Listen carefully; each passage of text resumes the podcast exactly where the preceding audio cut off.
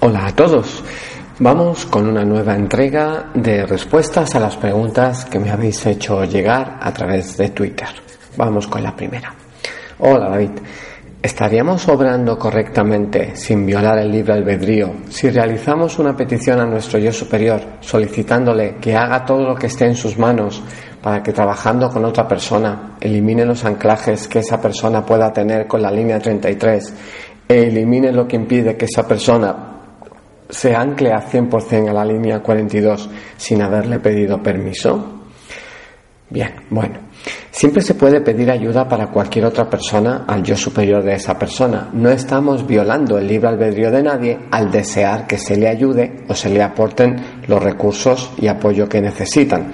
Aún así, eso no significa que el yo superior de la persona vaya a ejecutar aquello que nosotros hemos solicitado, pues puede haber parámetros, situaciones, lecciones, vivencias y experiencias que no conocemos que hacen que una persona esté pasando por una situación, se encuentre en una línea temporal o en otra, o tenga un tipo de vivencias en su realidad y no otras.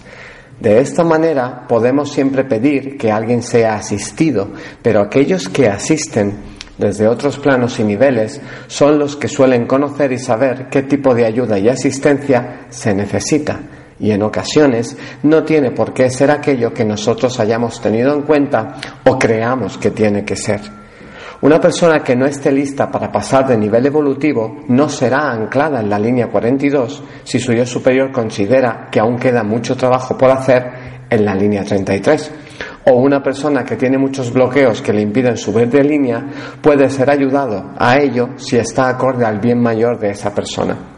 Es cuestión de confiar muchas veces en que todos recibimos y vivimos en parte todo aquello que es necesario en algún nivel para nuestro crecimiento y evolución. Siguiente. La programación manipulación en la estructura físico-energética de una mujer es distinta a la del hombre, porque noto que en temas de crecimiento espiritual, en todo curso, taller, etc., es constante la superioridad numérica de mujeres. Además, está todo el entramado machista, religión patriarcal, que buscó someter y silenciar a la mujer, como si representara un riesgo para los intereses del sistema de control, y ahora los esfuerzos por transformarla en hombre moderno, desbalanceando las energías de parte y parte, etc. Muy bien, pues sí.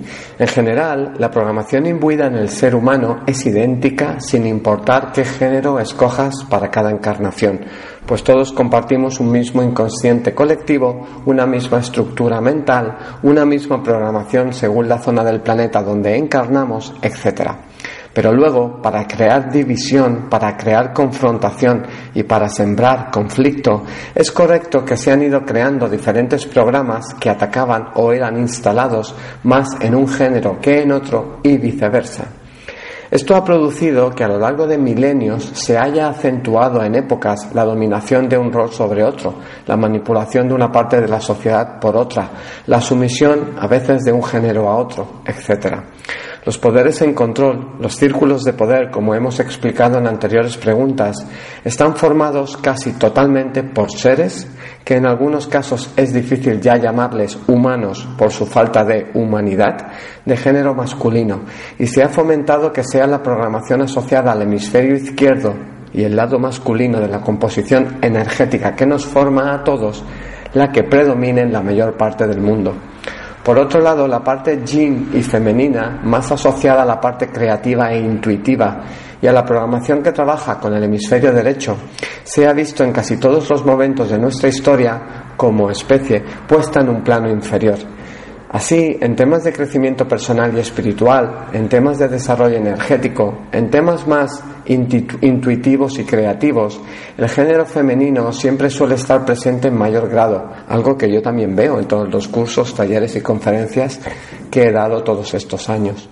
Poco a poco, con el trabajo interior de muchas personas, se consiguen poner en balance ambos polos, ambas energías, ambos lados de los procesos yin-yang que nos dotarían a todos de un balance y armonía, independientemente del género que tengamos a nivel físico.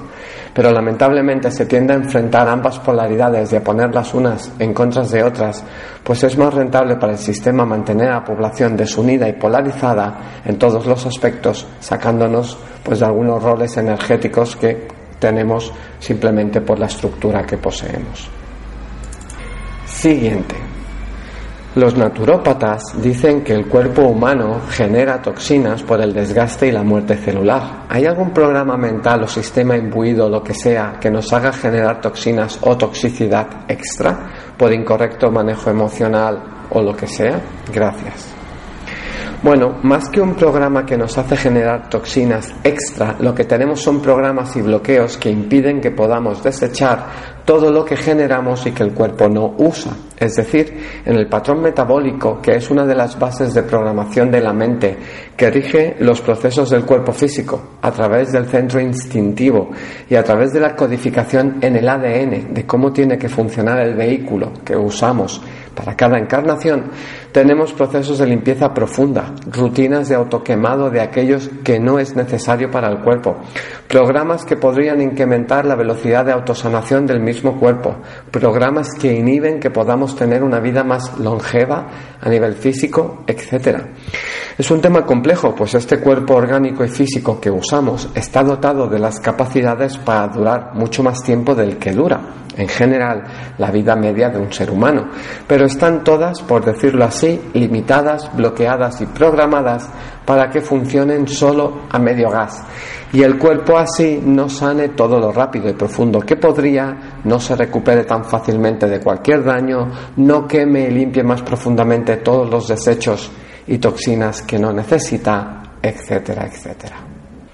Siguiente. Viendo la charla Ataques psíquicos y proyecciones, protecciones energéticas, me asalta la duda de si aquellos que ya tienen todos sus cuerpos por encima del nivel 5 de la línea 42, al no poder ser ya manipulados mental ni emocionalmente, pueden ser atacados por entes negativos. Bueno, pues esto debería ser así, en teoría, pero en la práctica no lo es, por varias razones. Las corrientes energéticas de la línea 42 tienen una frecuencia de vibración y resonancia que está bastante por encima de la vibración natural de la mayoría de entes no físicos que existen en nuestro planeta, así como la vibración natural de algunas de las razas que lo controlan.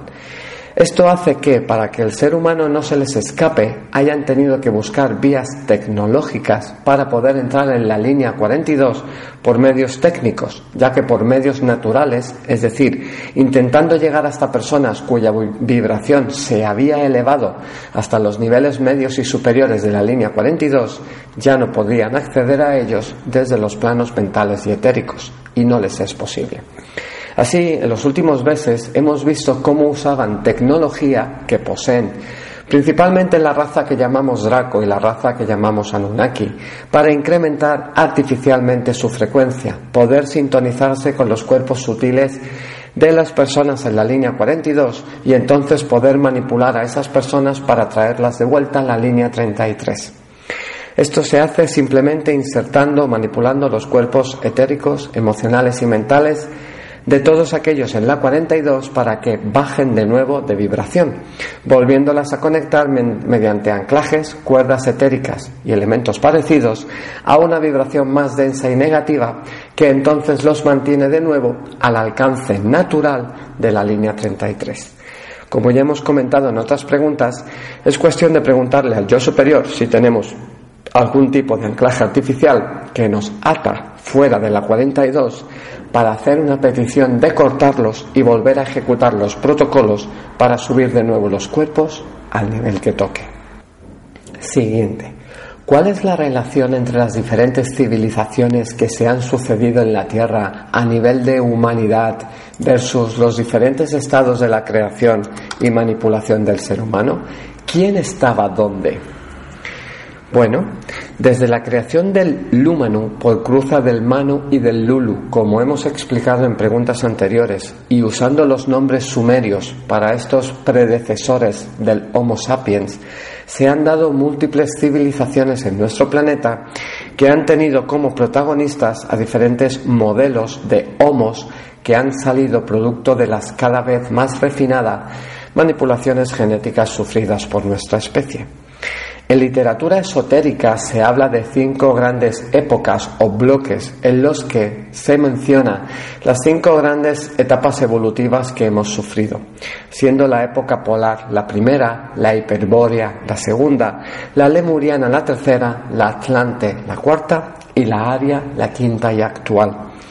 En todos los casos, excepto en la época polar y en los inicios de la época hiperbórea, sus protagonistas y la vida consciente presente en el planeta fueron los primeros Manus y Lulus. Así, tanto en el final de la época hiperbórea como en Lemuria, como en la época Atlante, aquellos que formaron parte de esas civilizaciones fueron diferentes modelos y diferentes etapas de la evolución, evolución del, lúmeno, del lúmano.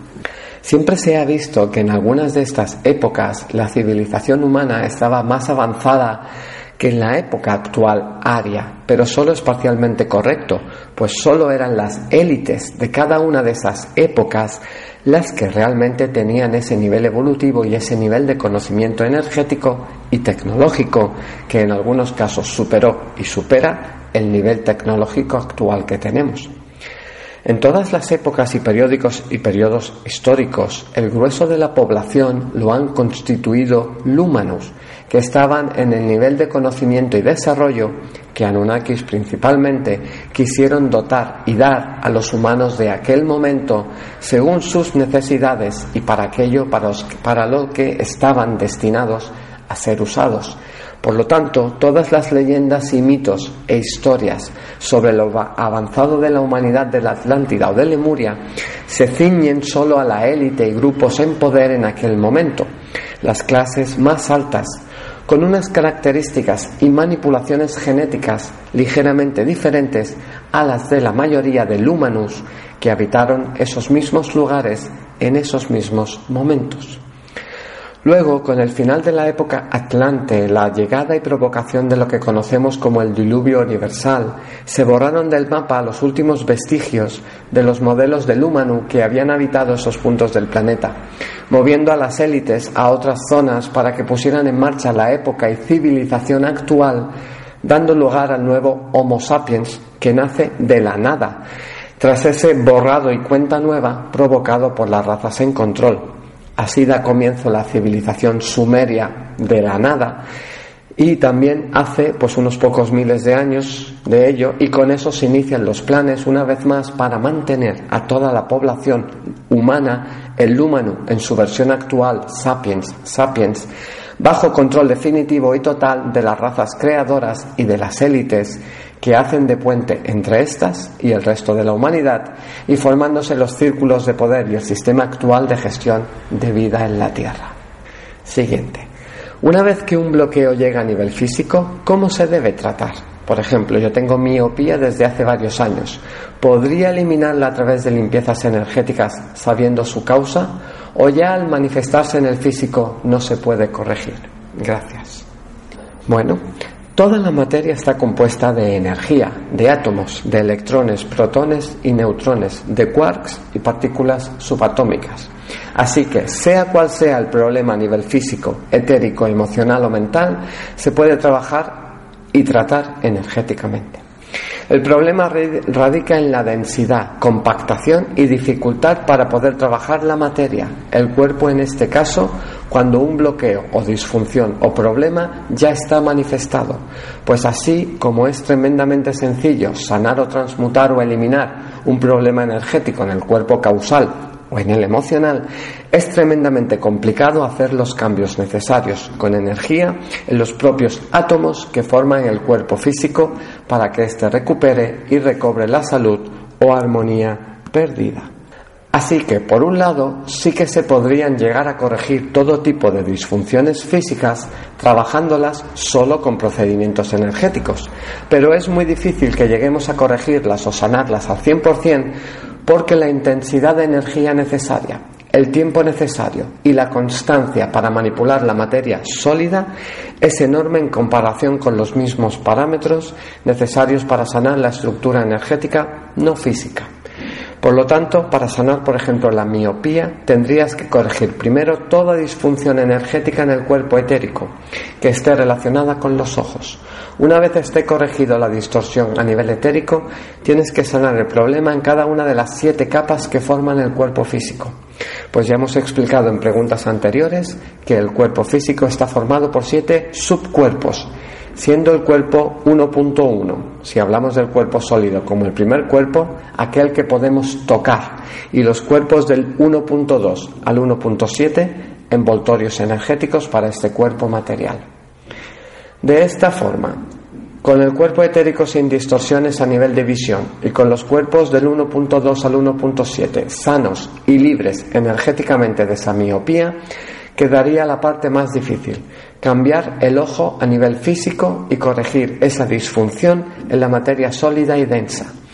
Para ello haría falta un trabajo, como hemos dicho, con mucha intensidad energética, muy constante en el tiempo y con mucha paciencia, pues si hay que corregir la estructura subatómica, atómica y molecular del cuerpo, teniendo en cuenta la cantidad de bloqueos, restricciones y programas que nos dicen que eso no es posible, las creencias de que el cuerpo físico no se puede tratar con energía nos impiden que podamos manifestar que eso sí es posible, pues es todo un trabajo conseguir que un problema ya manifestado en el cuerpo físico pueda ser corregido en su totalidad para la mayoría de personas en este planeta solo energéticamente. Una más. Hola David, ¿podrías explicar la diferencia entre la trama sagrada y el karma o es lo mismo? Bueno, no, son conceptos diferentes. La trama sagrada es el nombre que le damos al conjunto de experiencias, vivencias, lecciones y aprendizajes que cada uno de nosotros se plantea conseguir, vivir y adquirir en cada una de nuestras encarnaciones.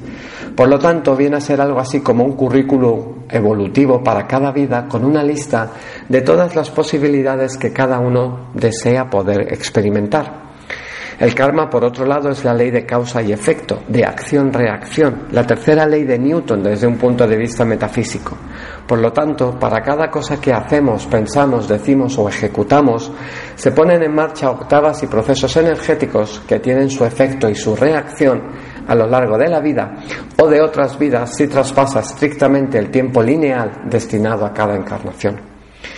Así son cosas diferentes, aunque estén enlazadas, pues los eventos de nuestra trama sagrada están sujetos a las leyes, las leyes de causa-efecto y por lo tanto, gracias a ese libre albedrío acotado que poseemos, a la lista de posibilidades de la trama sagrada, viviremos y experimentaremos las reacciones a las acciones que ejecutemos sin entrar en juicios de bueno o malo, de premio o castigo.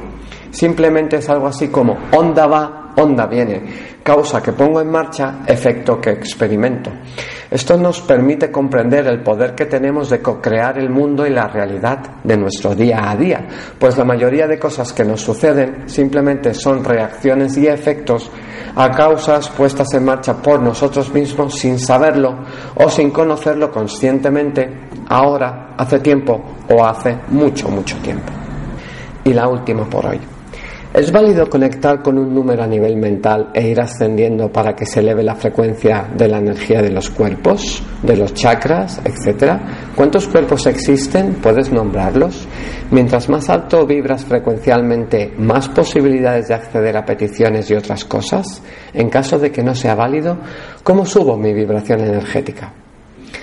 Esto ya lo hemos hablado varias veces y lo tenéis en el blog. Para elevar la frecuencia de vibración de las partículas que forman cada uno de tus cuerpos es necesario limpiarlos y sanarlos y eliminar todo aquel bloqueo, energía o limitación presente en ellos. Así que es necesario un trabajo de quitar piedras de la mochila para que ésta pese menos y pueda sintonizarse por resonancia con las corrientes energéticas de mayor frecuencia presentes en el planeta. Idem para toda la estructura del ser humano, sean los chakras, tantiens, cuerpos sutiles, matriz etérea, etcétera, etcétera. Esta estructura de cuerpos también la tenéis explicada en preguntas anteriores, donde hemos hablado de los nueve cuerpos del ser humano y sus componentes. Y también en los archivos del blog tenéis muchos artículos al respecto.